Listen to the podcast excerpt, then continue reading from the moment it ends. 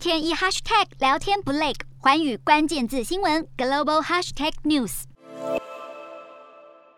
打算对俄罗斯寄出第六波制裁，包括出重手禁运俄国石油，但迟迟未能达成协议。成员国之一的立陶宛就痛批有国家从中作梗，虽然没指名道姓，但显然说的就是匈牙利。虽然欧盟已经对匈牙利提供两年的禁油宽限期，但匈牙利似乎狮子大开口，要求欧盟提供资金来对匈牙利的能源结构进行全面现代化，规模高达一百五十亿到一百八十亿欧元。匈牙利还指出另一个方法就是对俄制裁应该。豁免路上的输油管线，匈牙利总理也炮火猛烈，警告能源制裁会让欧洲陷入经济衰退。欧盟外长波瑞尔表示，不确定要花多少时间才能对第六波制裁达成协议，但欧盟会继续对俄国实施制裁。波瑞尔也坦言，制裁是双面刃，端出制裁的人也会受伤，但欧盟必须摆脱对俄国能源的依赖。在欧盟企图对制裁俄国展现团结之际，要在短时间禁止欧洲高度仰赖的俄国能源，难度仍。旧相当高。